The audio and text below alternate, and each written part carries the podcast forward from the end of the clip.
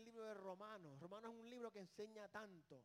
Para mí, mi opinión personal, lo dije al principio, el libro que más enseña sobre el Evangelio. Que si usted y yo comprendemos y aplicamos lo que dice el libro de Romanos, nuestras vidas van. Está muy pegado. Van, tienen que cambiar. Nuestras vidas van, van, tienen que cambiar. Porque hay, cuando usted aprende a sumar en la escuela, mire, cuando usted aprendió a sumar en la escuela, 2 más 2 es 4, ¿verdad que sí? Usted va a echar gasolina, bueno, 20 más 20 es 40. y usted sabe que si usted da 40 y es 38 y te dan un dólar, usted, usted automáticamente dice, debes. No tiene que pensarlo mucho, ¿verdad que no? Es lo mismo cuando usted aprende la Biblia, usted eh, eh, experimenta cosas que usted no tiene que pensarlo. Esto es lo que dice la palabra del Señor. ¿Cuántos son fanáticos de la lucha libre? Nadie que ustedes olvida que ustedes no ven televisión. ¿En México no hay lucha libre? Pero usted dejo. Yo dile la verdad, no te protejo. Ok, eh, ¿De otra lucha libre? Eugene, va a entender esta, esta, esta analogía, los demás pues no van a entender. Yo no soy fanático de la lucha libre, ok, no. Pero cuando era pequeño, éramos tan y tan pobres que hay un televisor. ¿Cuántos se identifican? Un televisor en la casa, porque éramos, es una bendición, ¿sabes? Los que tenían televisor, íbamos a casa de los amigos, cuando era los, los, WWE, whatever, eh, que tenía, siempre hay que tenía más dinero. Y todo el mundo iba a esa casa, ¿verdad? A verlo. Pues yo no era fanático, pero los sábados íbamos a casa de mis abuelos. Y mi abuelo, pues, eso es lo que veía la lucha libre. Y, los tiempos de antes no son como los de ahora. Antes era más, sencillo. Antes usted se callaba la boca y obedecía. era más sencillo. El abuelo te decía, siéntate a ver televisión. Tú te sentabas a ver televisión. Decían, cállate que estoy televisión. Tú te callabas. Era más sencillo. No había que pensar mucho, escuchar y obedecer. Pero yo siempre recuerdo que me sentaban allí y, nunca se me olvida que me sentaban a verlo porque yo era control remoto. yo era control remoto. Decía, cambia el canal. Me paraba de cambiar el canal. Porque no, no había control remoto, eso no toda la vida, era clac, clac, clac, clac. Y si tú estabas en el 2, esto es una, cosa, tú desarrollabas una habilidad, porque estabas en el canal 2, ibas para el 12, tú sabías que tenías que ir para el otro lado. Si pasabas por la mitad de camino, ah, rayos, tenías que seguir. Tú desarrollabas un intelecto. yo recuerdo que yo sabía el 2 y el 4. Yo sabía, porque las noticias, la, los libreras empezaban el 2 de en el 4. no, e, e, era, era, un, negocio que tenían, se ponían de acuerdo. ¿Sabes? Recuerda que siempre ha sido viejo. El acróbata de Puerto Rico, que la, estrella lo que parece una estrella borracha allá, pero está bien. Está, recuerdo cuando peleaba Carlitos Colón con el Invader número uno. Que el Invader le decía, vamos a ver de qué, de qué cuero sale más correa. Y peleaban en pareja contra el sucio Chiquistar. Era un tramposo, chiquita, era un tramposo, ¿verdad que sí? ¿Te acuerdas de eso, verdad que sí? Era un tramposo. Y Abdullah de Butcher. Con un tenedor en la frente le metía. Usted se pregunta por qué el pastor tiene problemas. Mira con lo que yo crecí. Todos ustedes, abuelos, padres, nos, trastornaron. yo recuerdo siempre, el Señor está sanándome. Yo recuerdo siempre que eh, Abdullah de Butcher y Chiquistal están dando una paliza a Carlos Colón. Entre los dos, es, lucha de pareja, ¿verdad? Pero que no sea lucha libre, pues solamente uno y uno en el ring peleando. Y cuando tú quieres que entre el otro, pues tú le chocas la mano y ahí entra el otro, ¿verdad? Pero los malos, están los técnicos y los bandidos. Pues los malos siempre hacían trampa y una pera. Y, el invader, porque es un chavo, un chavo, el invader, los dos dando una pera, el árbitro mirando. Y los dos dando una pera, Carlos Colón y el invader tratando de hasta que por fin Carlos Colón sacaba fuerza, yo no sé de dónde, y le daba un cantazo a alguien y venía así arrastrándose y le chocaba la mano al invader. Y ahí tú sabías que todo cambiaba. Ahí tú decías, ahora eso te paraba, te ponías de pie y tenías que sacar. Entonces, ¿de verdad? Entonces, entraba el invader y hacía así. ¿Cómo recuerdan qué era eso? El puño vendado, este sabe, este el puño, ¿sabes lo que es eso? ¿Te acuerdas de eso? El puño, usted no sabe lo que estoy hablando, usted, no tiene niña, hermano.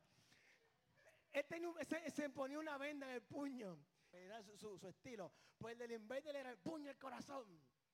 Entonces le metió un puño al corazón y la gente, ah, que para para arriba. Esto es mentira, pero estaba fun. Y entraba el invader. Entonces en vez de entrar, como él decía, con bombero apagando fuego, él siempre decía eso, pero entraba con un baile. Entonces él siempre entraba en un pie y que decía así, parecía pentecostal, porque hacía así en un pie con, el puño, así, así era que recuerdo, hacía eso. Entonces, corría de esquina a esquina a la escuela. Mira qué tonto. Corría, se estrellaba en la escuela. ¿Te, acuerdas? La que tú dices, ¿qué hace? Y iba al otro lado y se estrellaba en la escuela y los otros dos parados, así mirándolo, esperando. Hasta que el hombre llegaba y ¡pa! Le metía el puño en el corazón. Y tú sabías que tan pronto el invader le entraba y hacía así, había victoria. No importa cuán mala esté la pero usted sabía que si Carlos Colón podía tocarle la mano al invader, se acabó esto. La altura de Buche pesaba como mil libras y con un puño en el corazón se acababa. No sé cómo llegar el corazón con tanta grasa, pero funcionaba. Si usted no se ha dado cuenta antes, Pablo era fanático de los deportes. Está viendo. Usted su mente, un documental de Billy Graham. No, papi, estará viendo ESPN.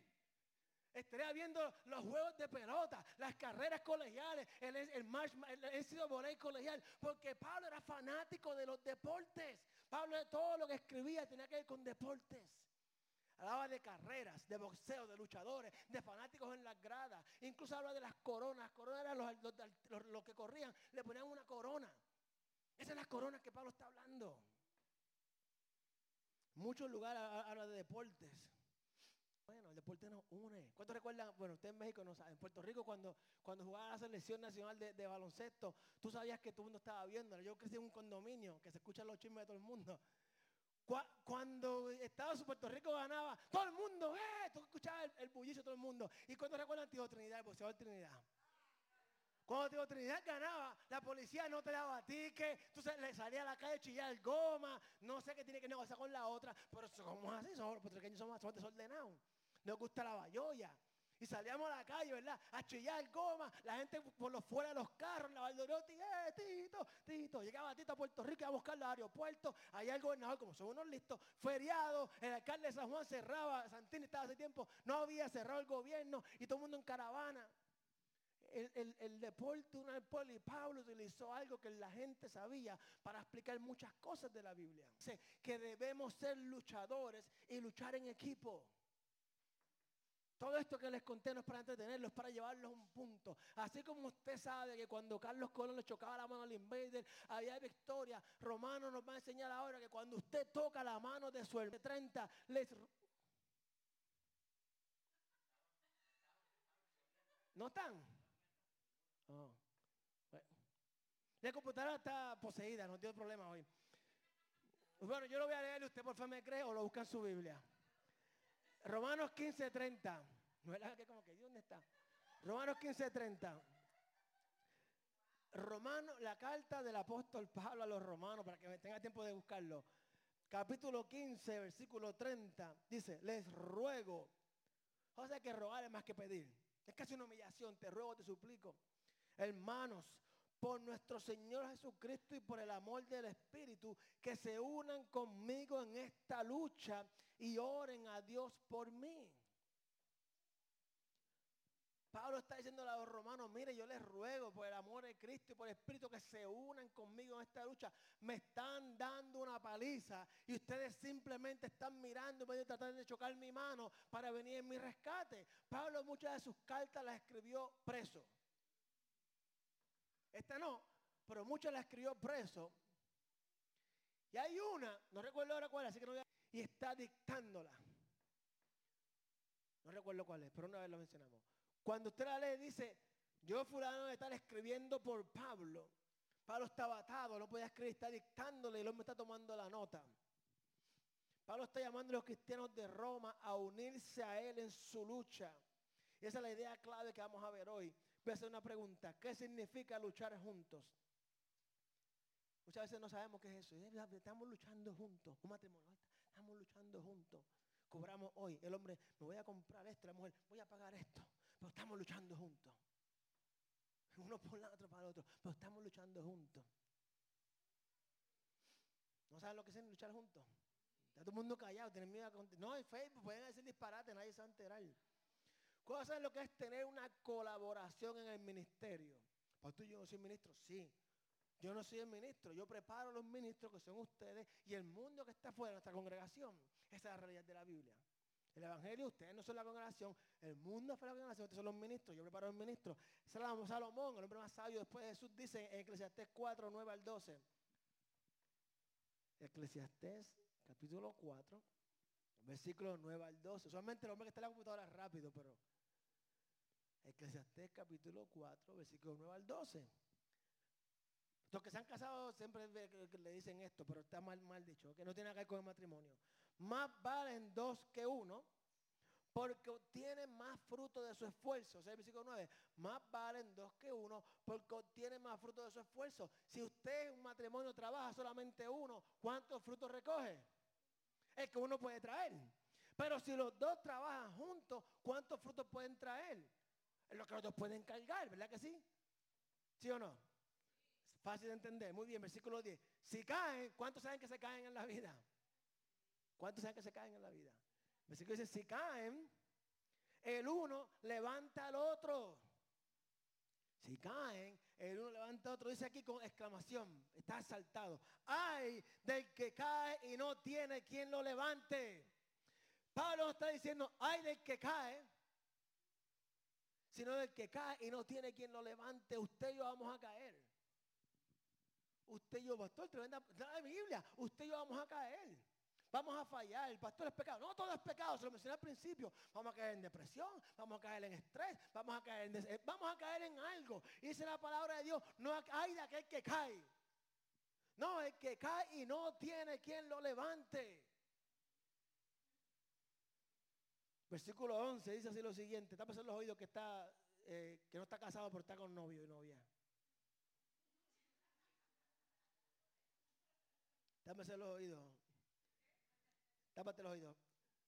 Si de calor. Está en la Biblia, no lo inventé yo. Versículo 11. Si dos acuestan juntos, entrará en calor. Uno solo, ¿cómo va a calentarse?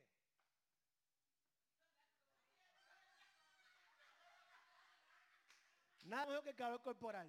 Eso no, es mentira. En el nombre de Jesús yo reprendo el diablo y toda mentira. No hay nada mejor que el calor corporal. Versículo 12 dice, uno solo puede ser vencido. La viuda, se casen de nuevo. Yo creo que, yo, mire mi hermano, el muerto al odio, viva retollo. Aquí que, se, que está viuda que se case de nuevo. cada cual se me le da la gana. Yo, mi esposa, el día que yo me muera, tú te casas y haces tu vida con una persona buena. Porque si se muere, va a hacer lo mismo. Somos justos, ¿verdad?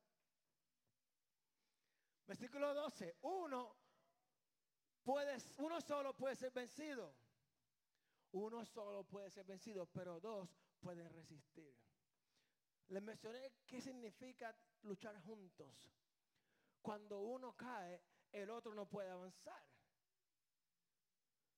No importa, hay una canción que dice, no corre mucho el de adelante si el de no avanza. Algo así que será canción de salsa, ¿verdad que sí? El de adelante no corre mucho y el de avanza. No recuerdo, algo así era. Uno solo puede ser vencido, pero dos pueden resistir. La cuerda de tres hilos no se rompe fácilmente. Esto que leemos en la Biblia, que los cogemos tan románticos y empezamos en el matrimonio. Mira, esto no tiene que ver con el matrimonio, esto es la verdad bíblica. La verdad de nuestras vidas. Uno solo va a caer. Dos solos no pueden caer. Y aquel que cae tiene quien lo levanta. Aquel que se va a dormir con otra persona tiene el calor. La Biblia nos enseña que estamos en necesidad de andar con otros. ¿Cuántos han visto la película Rambo? Esa sí la tienen que haber visto. Ustedes son cristianos desde que nacieron. Rambo, Rambo, cualquiera Rambo, Rambo. Mira, vos un servicio de ver televisión. Va un mensaje de televisión. Hay muchos en la, vida que andan como Rambo. Es que Rambo siempre andaba solo, con la boca vira así. siempre andaba solo. Tiene la boca vira.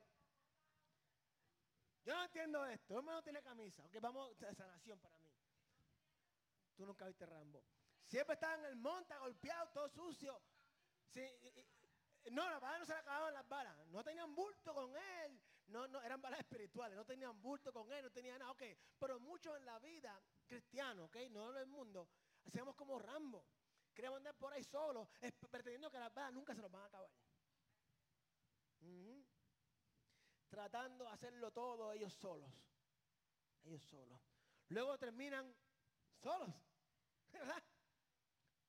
Terminas solo y terminas deprimido, que no estamos llamados a andar solo. Cuando Dios creó al mundo, creó a Adán, cuando Dios único dijo que no estaba bien, es cuando ve al hombre solo.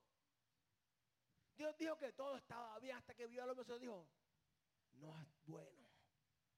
El ser humano no está creado para estar solo. El enemigo quiere que tú andes solo porque si estás solo y te caes, nadie puede levantarte. Si te da frío, ¿quién te va a dar calor? ¿Alguien me ha dicho amén a eso?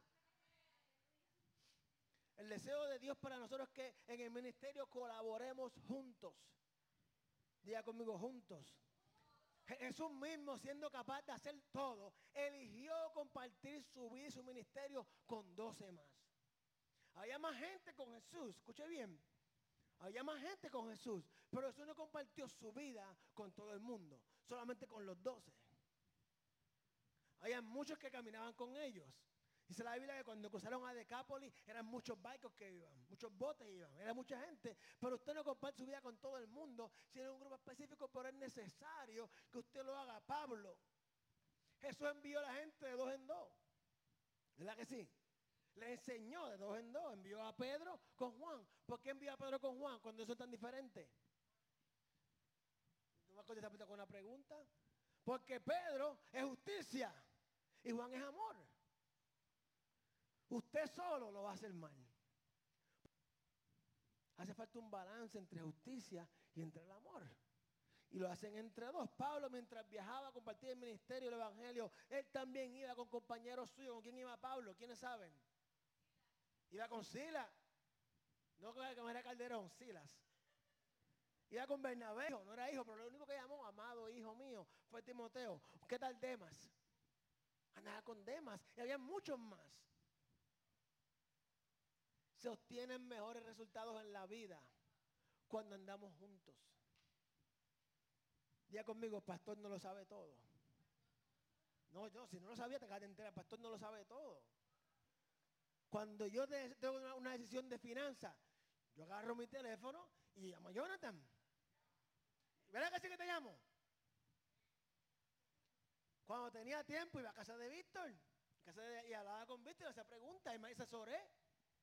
Y tengo un planificado en futuro, como yo quiero retirarme, no en pobreza, ya viví en pobreza, quiero retirar con dinero. Pues es un plan. Yo solo no podía, no podía venir con un plan.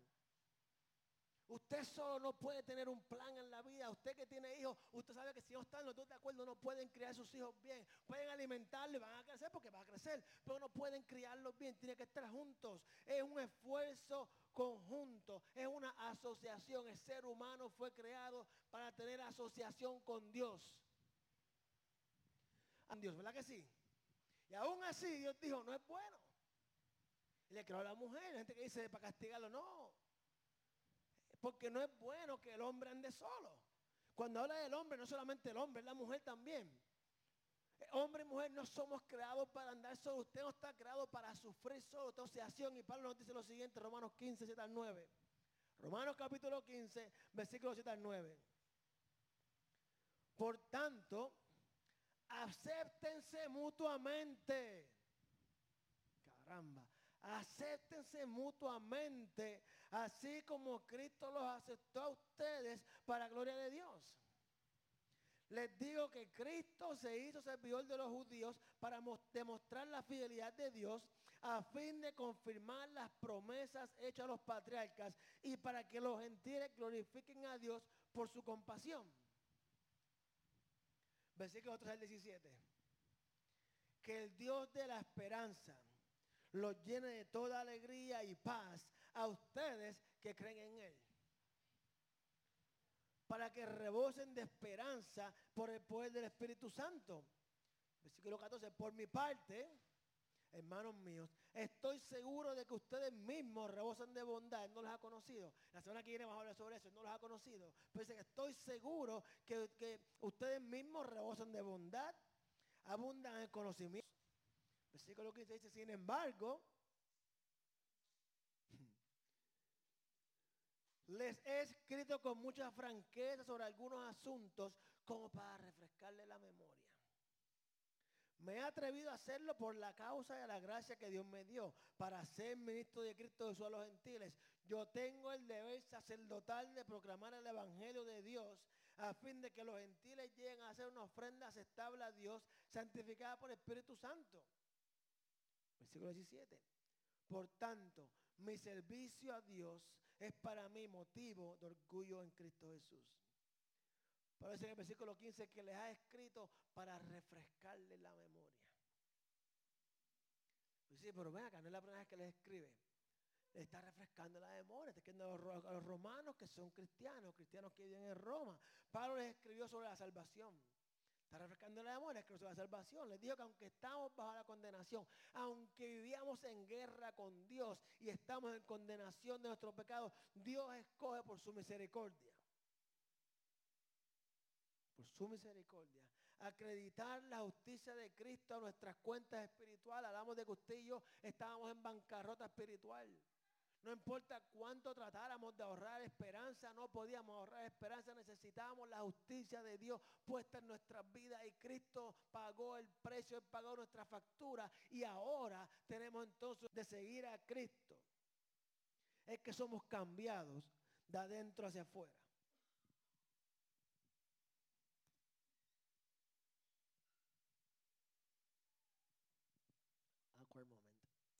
El resultado seguir a Cristo es el cambio de adentro hacia afuera. Si usted va al estudio bíblico, usted sabe lo que voy a hablar ahora. ¿Recuerdan cuando hablamos de si los cristianos pueden perder la salvación? Hablamos de que la pregunta no debe ser si pierden la salvación, sino si realmente son salvos. Hablamos de que no todo el que dice Señor, Señor, entregará el reino de los cielos. Hablamos de que ser cristiano no es hacer una oración simple aquí, arrodillarse, tres padres nuestros, venta de María, caminar de las rodillas hasta su casa. No tiene nada que ver con ser cristiano, no tiene nada que ver con una oración. Les mencioné que yo en mi vida he visto montones de demoniados. Ninguno lo he visto fuera de la iglesia. Nunca he visto un endemoniado fuera de una iglesia. Silencio, ¿verdad? Todos los endemoniados que he visto manifestarse han sido dentro de la iglesia. ¿Qué significa ser cristiano? Salvación. ¿Qué es lo que trae cambio? No es ser cristiano, es seguir a Jesús. Aprender de eso. La salvación no tiene nada que ver con el cambio, sino con la vida eterna. El resultado de seguir a Cristo que somos cambiados de adentro hacia afuera. Nos convertimos en una persona radicalmente diferente. Somos cambiados para ser como Jesús. Jesús era radical. Jesús era radical. Jesús hacía cosas a propósito para crear otras cosas. Cuando Jesús envió los demonios a los cerdos, ¿tú no crees que Jesús sabía que Jesús los iban a tirar por el precipicio? Jesús lo que quería mostrar era que los demonios podían pedirle a Él, pero Él tenía la palabra final. Usted y yo podemos pedirle al Señor, pero Él tiene la palabra final. Usted y yo sabemos muy bien que Dios ha dicho no en nuestras vidas. Y ahora usted dice, qué bueno que me dijo que no. Piense en esa nena de high school. La más linda de la high school. No Jonathan, porque Jonathan siempre tuvo Jonathan oraba, Señor, guarda mi sierva. No la conozco, pero ella es para mí. Chiste interno. Y usted mira para atrás y dice, santo. Porque recuerdan ese anuncio, mala mía en México, estoy en puertorriqueño. Eh, ese anuncio en Puerto Rico que decían, hay un phone quedado. ¿Recuerdan ese anuncio que, que se llama uno ahí? Haciendo droga y jangueando y las nenas decían, iPhone quedado. Y usted que el Señor le dijo, no con ese no, usted mira para atrás y dice, con razón Dios me dijo que no. Nadie sabe lo que estoy hablando, que usted no, no. Ustedes crecieron como la película de, Jim Carrey, que está en un estudio, que él no sabe que está en un estudio. Pablo les recuerda a los romanos, los están en Roma, que esta gran verdad él les recuerda esta gran verdad porque Él quiere que puedan ser colaboradores efectivos en el ministerio. Usted sabe que usted es parte de este ministerio. ¿Le guste o no? Usted es parte de este ministerio. Y lo que yo deseo, así como Pablo decía, es que usted sea parte efectiva del ministerio. ¿Qué quiero decir? Que usted viva una vida que agrade al vecino. Pastores son pecadores y usted no lo es que usted con su estilo de vida llame la atención de la gente que vive al lado suyo, porque usted es colaborador de este ministerio. En su trabajo, ese es su ministerio. ¿Cuál es el ministerio número uno de todo el mundo? La familia.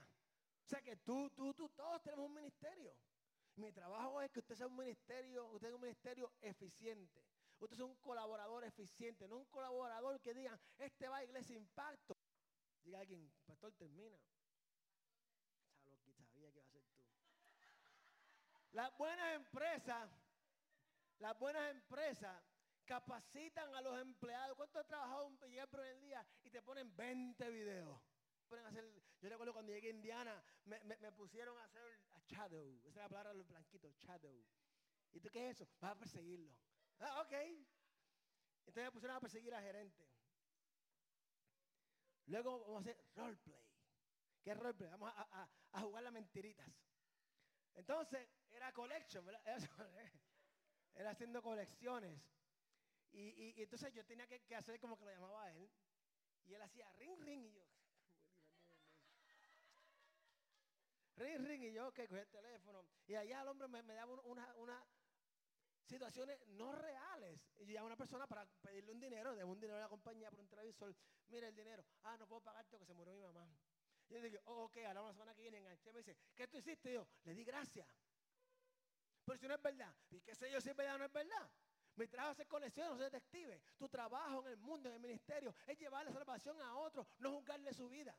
Si le va el dinero, ¿qué te importa a ti para qué es el dinero?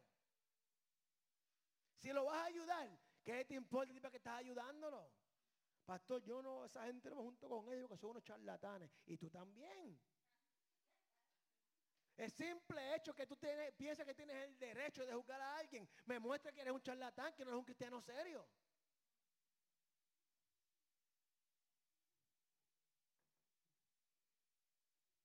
Las buenas empresas capacitan a sus empleados para las metas fundamentales, no para perder el tiempo, sino para que ese empleado cuando esté haciendo su función sepa que lo que él hace es importante y necesario para el, el producto final. Cuando usted trabaja en un supermercado rellenando las góndolas, si usted no entiende, escuche esto, yo trabajando la actriz y entendí esto, ¿ok? Si yo no relleno las góndolas, la gente está, ah, aquí me pagan por hora, no por caja. Si usted piensa así, mira, repítese en el nombre de Jesús. Usted no trabaja, yo, yo trabajo por hora, eh, con el gobierno, empecé a trabajar el gobierno que me enseñaron, pero ¿qué me enseñaron? Vista larga, paso corto, llevar el cheque. Eso es lo que me dijeron en Puerto Rico. Entonces, que enseñaron, vista larga, ¿qué significa eso? Estar loco. Paso corto, no hagas nada rápido y lleva el cheque. Si usted hace eso en un supermercado usted trabaja, usted está rico que lo voten. No por no trabajar, porque usted está afectando las ganancias de la compañía. Porque si la persona va a comprar sus habichuelas de, Rusia, que según la gente las habichuelas de Rusia vienen aquí a Estados Unidos, usted va a Walmart y busca la habichuela, y usted va a buscar la habichuela y, y, Jonathan no puso la, habichuela allí. ¿Qué hace la persona? La persona no la compra allí y se va otro. Él no se va el sueldo. Él vota a los empleados. Entiende cómo funciona el mundo. Cuando usted entiende que en la iglesia usted tiene un rol fundamental que, hacer en esta iglesia. Cuando usted recoge la ofrenda, usted lo hace con alegría, no que está molesto. Cuando usted hace la computadora, usted lo hace con alegría. Cuando usted tiene que venir a limpiar el patio, lo hace con alegría porque usted sabe que eso que usted está haciendo que parece insignificativo tiene mucho que ver con el producto final. Cuando tus hijos son pequeños es cuando mejor tú tienes que enseñarles. No cuando están todos piroteados. Sí, sí, espera. Mire, cuando usted va a Walmart, por ejemplo, que, todo pasa en Walmart, y ve un niño que le da la mano a la mamá, y la mamá, mira, ¿de dónde sacó eso? La mamá se lo permitió cuando era pequeño en la casa. Si, si tú no le permites a tus hijos de pequeño que hagan lo malo, cuando crecen no lo van a hacer. Cuando llegan adultos es otra cosa. Pero si usted no enseña a sus hijos de que, mira, como tú te comportes hoy en la escuela, va a afectar el futuro de tu vida, van a tenerlo mal toda la vida y no espere que usted ore, ore, ore, ore y que se convierta en una persona exitosa, porque nunca le enseñaste que cada cosa pequeña que ellos hacen va a afectar el producto final, el producto final. Usted y yo somos tan responsables de cada persona que se salva. No solamente el pastor. Ustedes son responsables de invitar gente a la iglesia. Jesús nos dio una encomienda, ir a ser discípulos. Usted y yo estamos llamados a hacer el ministerio en asociación con Cristo Jesús. Dicho esto, le invito a que tome el curso de crecimiento. Si no ha tomado curso de crecimiento, casa de membresía, como le dé la gana de llamarlo. Vamos a hacerlo durante junio y julio. Pablo hace lo mismo con los creyentes. Pablo les ayuda a comprender el plan y el deseo de Dios de que todas las personas se salven. Antes de Pablo solamente salvaban los judíos. Le predicaban a los judíos. Pablo dijo, ¿y qué hay de aquellos? Por eso es que los judíos tuvieron que rechazar a Pablo. Por eso es que Jesús dijo, es necesario que yo alcance a Pablo. Porque si los judíos no llegan a rechazar a Pablo, usted y yo no fuéramos salvos aún. ¿Usted ha pensado en que el hecho de que Pablo fue rechazado por los judíos es que ustedes somos salvos? ¿Usted nunca ha pensado eso? Pablo fue a predicarle a los judíos. ¿Y qué hacía? Le tenía miedo. Decía, pero si tú lo que vienes a matarnos. ¿Y qué hizo Jesús? Le cambió el nombre. De Saulo de Tarso a, Pablo. Y ahí se fue a predicarle a los, a los demás. Cada cosa que usted hace, cuando usted no viene un domingo, usted pierde una oportunidad de saludar a su hermano que tal vez necesite que usted ore por él. Yo no puedo hacerlo porque yo no me siento al lado tuyo todos los domingos. Yo no tengo tiempo para hablar con ustedes todos, los domingos. Usted es necesario de que estén en asociación conmigo. Permítanme recordar esta mañana, otras iglesias, otros hermanos, otros ministerios, no son nuestros enemigos con muchas ramas. Trabajamos juntos en maneras similares pero diferentes con el mismo objetivo. Pablo comienza, Pablo comienza el capítulo 15 con varios versículos que la semana pasada los vimos. Él habla de nuestra necesidad de aceptarnos unos a otros. Diga conmigo, es una necesidad. Pero ¿cuántos quieren ser aceptados? ¿Cuántos quieren ser aceptados? Es más, mire, vamos a ser sinceros. No hay Facebook, usted puede ser sincero. ¿Cuántos ustedes sueñan en que usted llegue a la iglesia y todo el mundo diga, fulano, qué bueno verte, ay, qué, qué, bueno eres? ¿Verdad que todos, o soy yo nada más? Ustedes todos son unos humildes falsos. Eso, es humildad falsa. Yo soy de los que pienso, yo quiero llegar a los sitios, que la gente, eh, y que la gente me quiere y me abrace, ¿verdad que sí? Y el que yo he visitado, ¿sabes qué es verdad que te digo? Que hay para comer. Me hiciste café, ¿verdad que sí? ¿Verdad que sí, Yolanda? ¿Verdad que sí, Gloria? Cuando yo te visito, yo voy a cachetearte, porque yo me quiero sentir importante en tu vida. Y usted quiere que, si usted no vino un domingo, usted quiere que la gente diga, ay caramba, te extrañamos. No sea hipócrita, es verdad. De igual forma, usted tiene que aceptar los que vienen del mundo, amarlo de la misma manera. Usted tiene que aceptar a los demás porque usted ha sido aceptado. Estoy predicando algo hoy, por lo menos. A otro. Este fue el resumen de la sección pasada sobre la libertad cristiana. Pablo nos recordó que debemos aprender a llevarnos bien. Debemos aprender a no menospreciarnos, que si la hermana come comida de vaca y yo como la vaca, eso no es problema mío. ¿Y por qué todo el mundo mira a Martí? Si la hermana come comida de vaca y yo como la vaca, gloria a Dios, amén, más steak para mí. La invito a comer más menudo es más No, no es barato, áchole. Es la comida, la, la, sí, es mejor comprar una caja de heno, un rollo de heno y, y llevarla a comer de heno. Pablo dice que no menospreciamos a los demás porque tienen una opinión diferente a nosotros. Pablo dice que no menospreciamos a los demás porque tienen una opinión diferente a nosotros. La gente dice, de política y religión no se habla. No, no, no. De política y religión no se habla con gente ignorante. Usted puede hablar de política y religión. ¿Por qué? Porque no tenemos que estar de acuerdo para respetarnos. Tenemos que aceptarnos unos a otros. Pensamos diferentes, pero aún andamos juntos. Ese es el mundo de Cristo. Creo Cristo no quiere robots que los persigan todos iguales así. Sino que usted esté pensando, oh, porque la gente no está. Amén.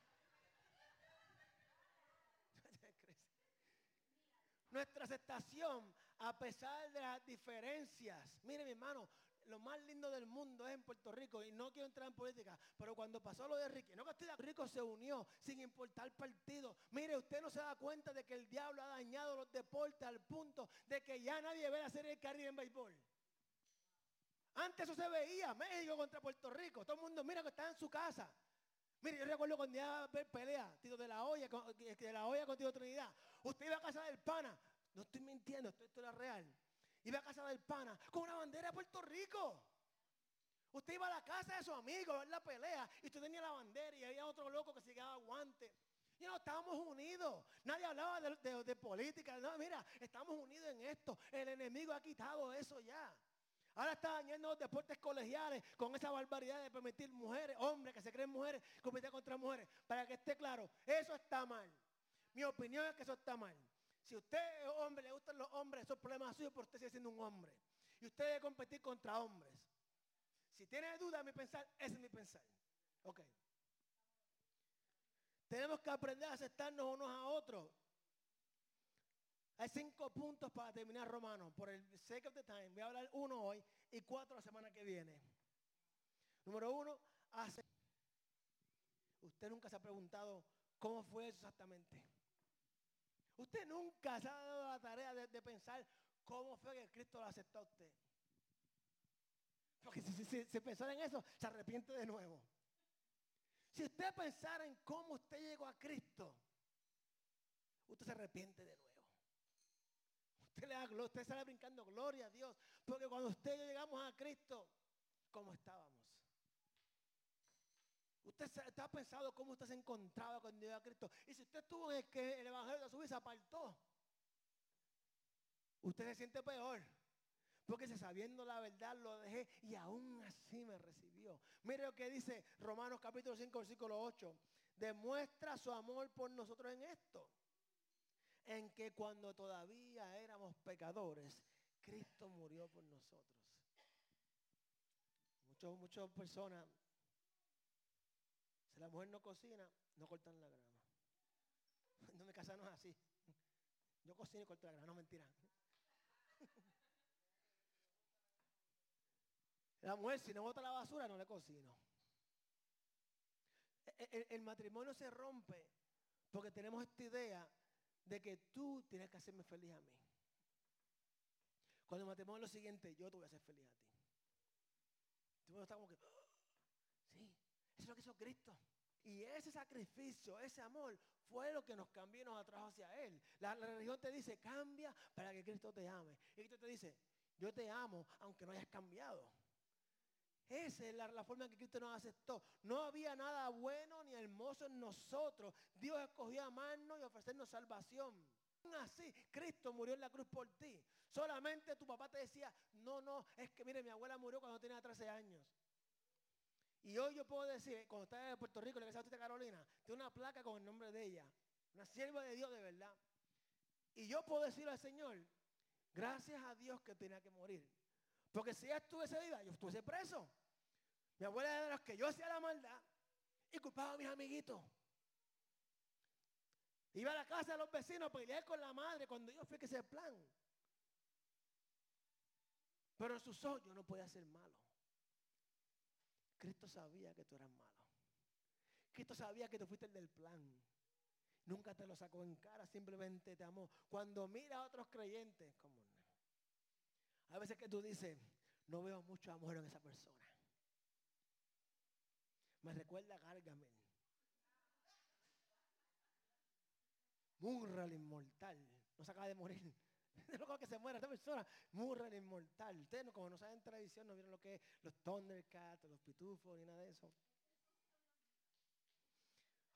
Mire, mi hermano, escuche esto. Hay veces que usted dice, no veo nada que me haga querer a esta persona, no veo nada que me haga querer asociarme con esta persona. Pero yo le invito a que usted, aunque no pueda ver nada bueno en una persona, siga el ejemplo de Cristo Jesús. Acepte a los demás porque usted ha experimentado un amor y ese amor es que lo que lo parió lo quería. Pero por el amor de madre, hay cosas que ignoraba. Cristo sabía todo lo malo que tú hacías, lo que haces, lo que harás y aún así sigue amándote.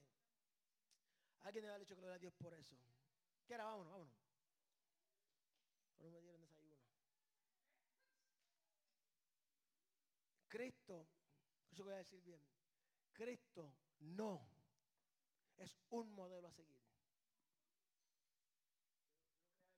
Quiero crear algo en su corazón. Quiero, quiero que tenga su atención. Cristo no es un modelo a seguir. Pastor Balán es un modelo a seguir. Pastor Walter es un modelo a seguir. Cristo es el modelo a seguir. O sea, él, él, no es un modelo a seguir ahí. Deberíamos ser, no, no, no es que deberías que tenemos que ser como Cristo, porque Él es el modelo. Yo soy un modelo. Por eso que es la palabra de Dios. Jehová es mi pastor. Yo soy un pastor, no el pastor. Póngase de pie, iglesia. La semana que viene vamos a terminar esto. Jesús se hizo a sí mismo sirviente. Jesús se hizo a sí mismo sirviente. Jesús, Jesús vino a servir. Filipenses 2, 5 al 11 dice lo siguiente, ya leerlo, ¿ok? Filipenses capítulo 2, versículo 5 al 11. La actitud de usted debe ser como la de Cristo Jesús, que siendo por naturaleza Dios, no consideró el ser igual a Dios como algo a que aferrarse. Y usted, por el contrario, se rebajó voluntariamente, tomando la naturaleza de siervo y haciéndose semejante a los seres humanos. Y al manifestarse como hombre se humilló a sí mismo y se hizo obediente hasta la muerte y muerte de cruz. Por eso Dios lo exaltó, porque se humilló. ¿Qué quiere decir la palabra? Dios no exaltó a Jesús porque era su hijo, sino porque se humilló. Para tengo que. Eso es lo que estoy diciendo. Él vino a servir. Dios lo exaltó hasta lo sumo y lo otorgó en el nombre que está sobre todo nombre para que ante el nombre de Jesús toda rodilla en el cielo y en la tierra, debajo de la tierra se doble. Toda lengua confiese que Jesucristo es el Señor. Jesús es el modelo a servir. Jesús es el modelo a seguir. Jesús es el modelo de cómo Jesús le enseñó a los discípulos a orar. Lo primero que te hace cuando tú oras, darle la gloria al Padre. Padre nuestro que está en los cielos, santificado sea tu nombre. Usted y oramos muchísimo, pero comenzamos con pedir y terminamos con amén. Jesús es el modelo. Yo le invito a que usted esta semana haga algo diferente y comience a leer los evangelios. Estamos Semana Santa ya mismo, estamos la, la, hicieron la cruz con ceniza y, y, atrás gente comiendo pescado. Ya que está tan espiritual, léase lo, lo, ¿ah? los evangelios, los gospels, léase los evangelios, a ver qué bonito fue la vida de Jesús. Que, que cuando se, se, le escapó a los papacitos, se, se fue. Sí, porque la gente dice, Jesús se le perdió. Jesús no se perdió, Jesús estaba en la casa de su padre. Pero la mamá le dijo, no vuelvas a hacer eso. Ok, mami. María le dijo, hijo, se acabó el vino. ¿Qué dijo Jesús? No es mi tiempo. Cuando Jesús dijo no es mi tiempo, no lo dijo porque sí. Estaba enseñando de que no es mi tiempo, pero eres mi madre y te voy a honrar. Hijo, muchas veces nuestros padres como que nos... Pero como hijos tenemos que honrar a nuestros padres, que la primera eh, eh, eh, mandamiento con promesa es que obedezca padre, padre y madre, tu vida será larga. Vemos los jóvenes muriéndose hoy en día, 20, 21 años, 19 años asesinados en droga. ¿Por qué? Porque no están honrando a padre y a madre. Alguien diga es verdad. Jesús le sirvió a los, gentiles, y a los judíos, a los samaritanos.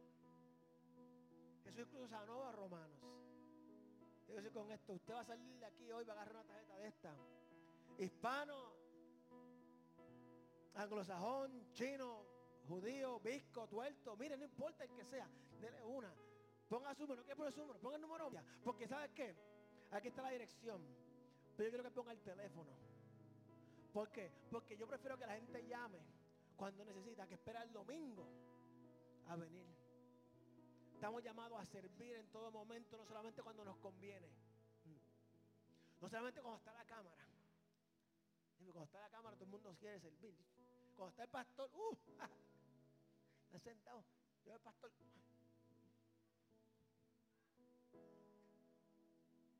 No tú, otra gente. Jesús mostró el gran, plan de salvación. Y el deseo de Dios, el deseo de Dios que todo el mundo se salve. Y para que todo el mundo se salve, usted y yo tenemos que hacer esto. Usted y yo tenemos, me escucha, usted y yo tenemos, tenemos, tenemos que regar el Evangelio, tenemos que hablar a la gente de Dios. Cristo viene pronto. Cristo viene bien, bien, bien pronto. El COVID está en la Biblia. La guerra está en la Biblia. La guerra que del norte, de Rusia, irán hacia Israel. El plan final de Rusia no es, no es eh, eh, Ucrania, es Israel. Es bíblico. Gog, Rusia. Es bíblico, estamos en el tipo final. Jesús mostró el gran, gran plan de salvación. Cuando usted y entendemos la salvación, recibimos esperanza.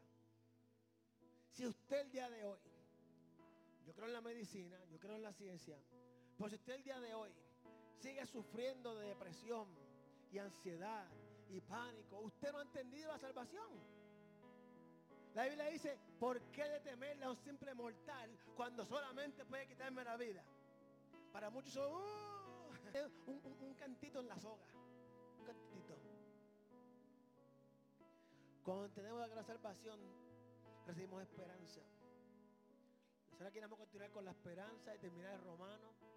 Le invito que invita a alguien.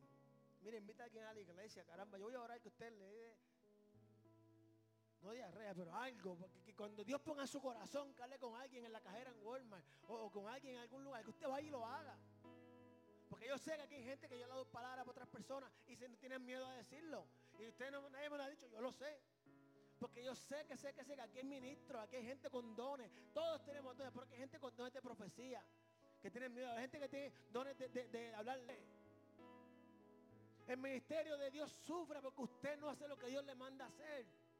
Usted es una pieza importante en el ministerio. Pablo dice que luchemos juntos. No que venga a ser parte expectativa, sino que usted sea parte del ministerio. Todos aquí debemos estar envueltos en algo en la iglesia. Yo no sé cantar, no cante. Usted sabe abrir una puerta, ¿verdad que sí? Puede atender gente en la entrada. Usted sabe barrer más bien, ¿verdad que sí? Hay muchas formas de servir. Padre, yo te digo que sea Dios porque tú eres bueno, Señor, porque tú, tú sí eres bueno, tú sí eres bueno, bueno es Dios, tú sí que eres bueno, Dios, nosotros somos malos, Señor. Somos malos, Dios, somos malos, somos perversos, nuestros pensamientos son malos, Dios. Solo tú eres bueno, Padre. Y esa verdad nos da la, la satisfacción de tener paz en ti, Padre, que somos salvos, Dios. Padre, yo oro, mi Dios, algo muy específico, Señor. Que tú inquietes a tu pueblo, Señor. No los dejes dormir, mi Dios, hasta que cada uno de nosotros estemos haciendo lo que tú nos has llamado a hacer, Señor. Inquiétanos de una manera sobrenatural, Señor. Que tengamos que movernos en obediencia, Señor. A lo que tengas que hacer, Padre. En Cristo Jesús. Y todo el mundo aquí si está de acuerdo, diga amén. Oré que Dios haga lo que tenga que hacer. Y usted dijo amén. Allá ustedes. Voy a orar por ustedes bien rapidito. No hay Facebook, no hay nada de eso ni nada. A veces en la vida que uno se mueve por obediencia y termina arrepentido. ¿Le ha pasado a usted? Se mueve por obediencia en entre medio como que, oh, oh. Los israelitas salieron de Egipto. Y, decían, "Ay, ¿cómo extrañamos esa cebolla y esos pepinos? Yo les daba maná. Fresco.